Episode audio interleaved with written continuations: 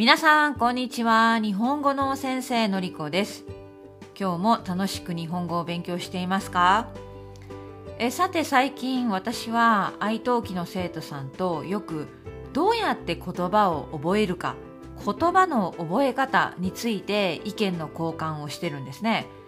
えどうしてこの話をしているかというと、えある先生のポッドキャストを一緒に聞いてるんですね。えー、このポッドキャストもとても有名なポッドキャストなので皆さん知っているかと思うんです。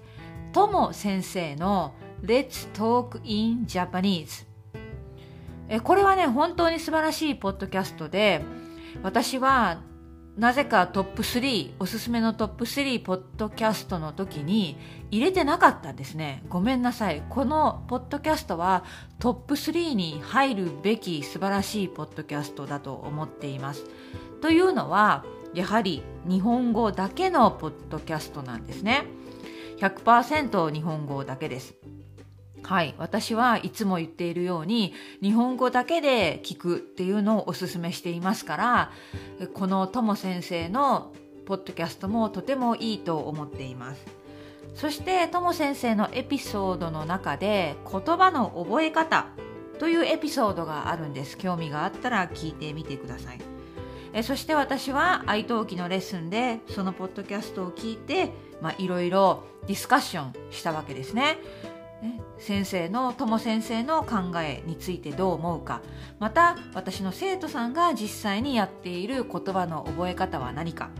ということを話しているわけです。皆さんは言葉の覚え方。日本語で新しい語彙言葉が出てきました。どうやって覚えますか？いろいろな意見があるしいろいろなやり方がある。とてもいいと思います。皆さんは自分の好きな自分に合ったやり方を続ければいい。とも先生はエピソードの中で多読がいいと言っていました。たくさん読む。私もそう思うんですね。読めば読むほど新しい言葉が頭にインプットされていきます。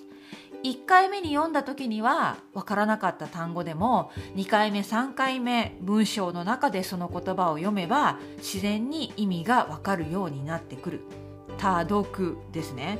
とてもいい方法と思います。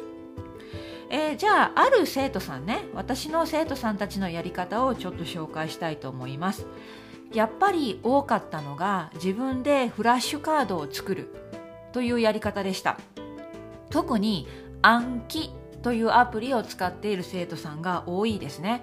そして Anki にある例えば上級への扉という教科書の deck を使ってもう自分で勉強しているとかまたは自分で自分のファイルを作って Anki に入れて毎日勉強しているとかそういう生徒さんがとても多いです。ある生徒さんはワニカニ。もうワニカニが一番いい。という生徒さんもいました。ワニカニを毎日します、ね、そして最近ワニカニとセットで使えるカメサメというアプリがあるそうです。私は初めて聞きました。このワニカニとカメサメというのをセットにして使っているという生徒さんもいました。えー、あと一人の生徒さんはこれは本当にとても面白いと思ったんだけれども自分のノートはない単語帳はない、えー、フラッシュカードもないということだったんですね。じゃあその生徒さんはどうやって覚えているか、えー、そのさ生徒さんの日本語は中級です。今年日本語能力試験の N3 を受けようとしている生徒さんなんですけれどもその生徒さんのやり方はとも先生とよく似てるんですね。読みます。たくさん読みます。そしてたくさん聞きますということだったんです。